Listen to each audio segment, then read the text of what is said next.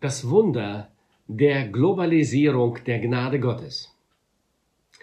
Erst langsam fing es den Jüngern Jesu an zu dämmern, was Paulus im Epheserbrief staunend erklärt. Er sagt nämlich, die Nichtjuden, darin besteht dieses Geheimnis Gottes, sind zusammen mit den Juden Erben, bilden zusammen mit ihnen einen Leib und haben zusammen mit ihnen Teil an dem, was Gott seinem Volk zugesagt hat. Das alles ist durch Jesus Christus und mit Hilfe des Evangeliums Wirklichkeit geworden. Paulus war einer der ersten Christen, dem Gottes Geist die ganze Tragweite dieser göttlichen Globalisierung offenbarte. Und seine Begeisterung darüber nahm nie ab. Umgekehrt, sie nahm mit den Jahren eigentlich immer mehr zu, weil er immer mehr und besser begriff, was für ein gewaltiger Segen das für die Welt war. Die Nichtjuden, sagt er, darin besteht dieses Geheimnis, sind zusammen mit den Juden Erben. Wir sind Miterben. Weil nun auch die Heiden Gottes Kinder sind und weil Gott ihr Vater geworden ist. Wer besitzt mehr als Gott? Wer ist reicher als ein Erbe Gottes. Nun sind auch wir Heiden Miterben mit den Juden. Die Gnade ist nicht mehr exklusiv, sie ist inklusiv. Das Erbe Gottes ist gewaltig. Wir haben die Gnade Gottes geerbt. Und diese schließt die Sündenvergebung ein, die Heiligkeit und die Gerechtigkeit Gottes, Gottes Unsterblichkeit und sein ewiges Leben. Wir erben den Himmel und all seine Herrlichkeit. Und dann sind wir mit Einverleibte, bilden zusammen mit ihnen, mit den Juden, einen Leib. Gott hat nämlich nur ein Volk, nur eine Familie. Gottes Familie, das sind die Nachkommen Abrahams.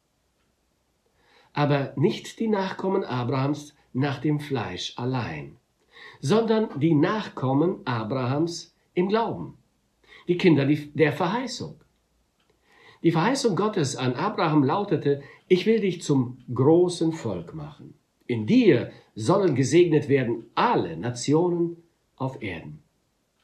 Jeder, der so glaubt wie Abraham, wie er geglaubt hat, ist ein Nachkomme Abrahams nach der Verheißung.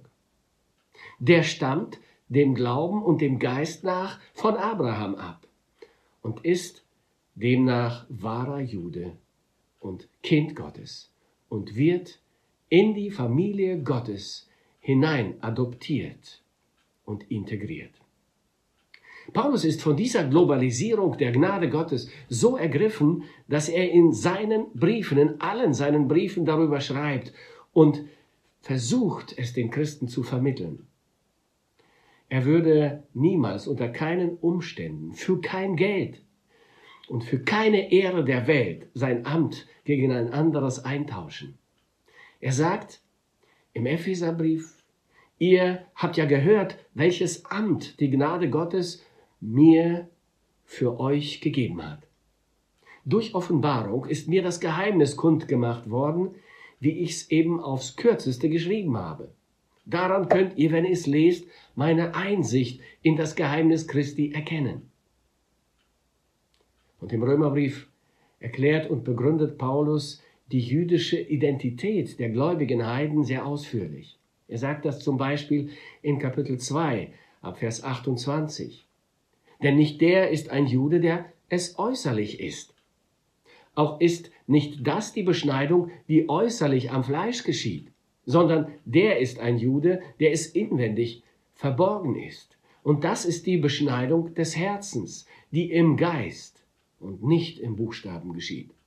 Das Lob eines solchen Menschen ist nicht von Menschen, sondern von Gott. In Kapitel 4 erklärt Paulus, warum wir Heiden auch von Abraham abstammen.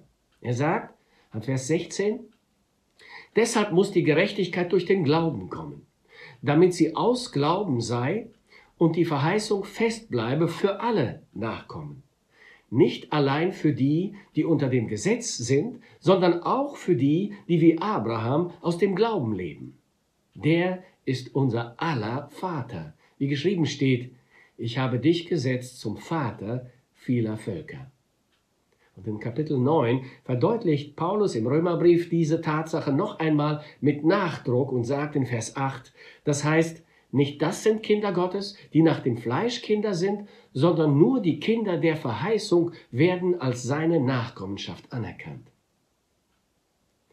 Nun stellen wir, gläubige Deutsche, Perser, Russen, Chinesen, Sinti und Roma, also Christen aus den Heidenvölkern fest, wir sind auch Juden.